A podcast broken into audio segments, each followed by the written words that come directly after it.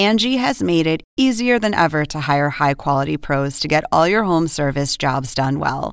Just bring them your project online or with the Angie app, answer a few questions, and Angie will connect you with local pros who match your specific needs. Or book a service instantly at an upfront price. So join the millions of homeowners who use Angie to care for their homes and get your next home service job done well.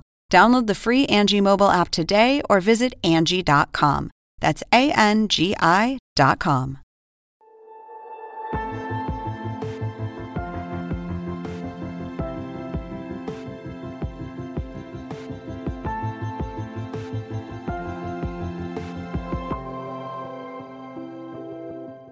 Y en Gaza continúa la movilización de civiles luego de las advertencias de Israel sobre una ofensiva más contundente en la zona.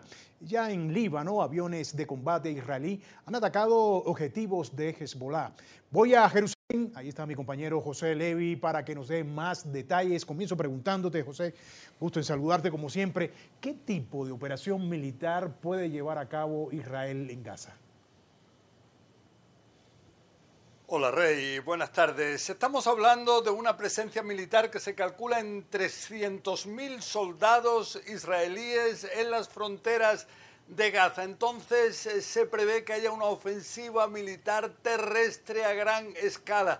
Y es por eso que desde el jueves el ejército israelí llama a la población en el tercio norte de Gaza, muy especialmente en la ciudad de Gaza, el dirigirse hacia el sur para precisamente estar a salvo de todos los combates, todos los bombardeos.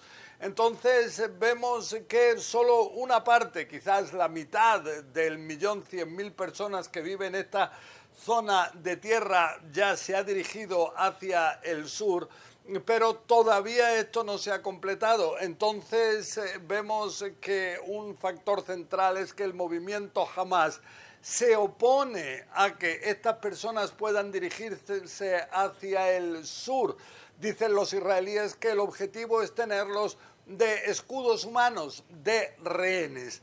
Entonces vemos, eso sí, que la situación también existe otro tema, pues Israel desde hace ya unos días dejó de suplir ayuda humanitaria al interior de Gaza. Dijo que los eh, secuestros de más de 155 personas impiden el que puedan seguir con esa ayuda humanitaria.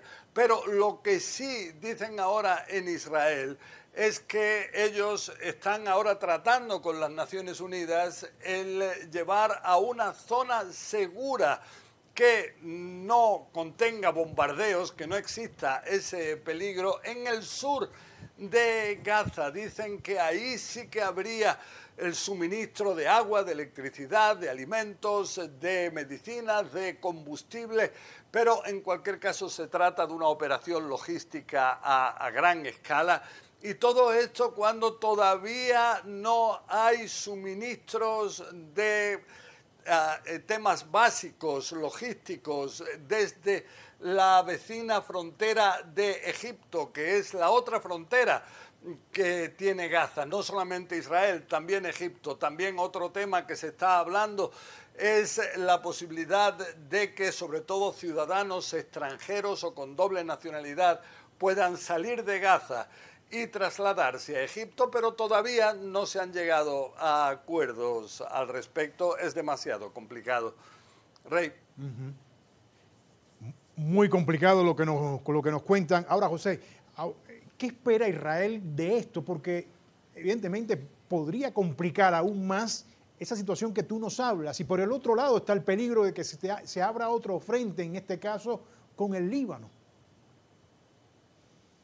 Sí, bueno, vemos que Blinken, Anthony Blinken, el secretario de Estado estadounidense, sigue por la zona. Se dice que mañana quizás podría regresar a Israel, intenta ver una solución a largo plazo. Ese es uno de los objetivos.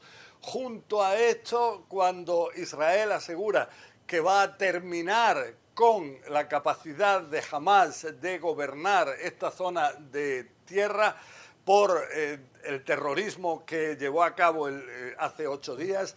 Entonces, uno de los aspectos que ahora se está tratando por el gabinete de guerra israelí es el declarar en el futuro, después de que haya esta ofensiva militar terrestre y que se hagan con, eh, con el control de distintas zonas de Gaza, retirarse, pero dejar una franja de seguridad estrecha pero que pueda estar, por ejemplo, con minas, eh, que pueda estar con otro tipo de obstáculos terrestres que impida la sorpresa que hubo el pasado 7 de octubre cuando milicias de Hamas entraron al interior de Israel y atacaron a personas de 36 nacionalidades distintas. Se habla de 1.400 personas que perdieron la vida, de 155 al menos que han sido trasladadas a Gaza como rehenes, entre ellas se habla de decenas de niños, inclusive bebés,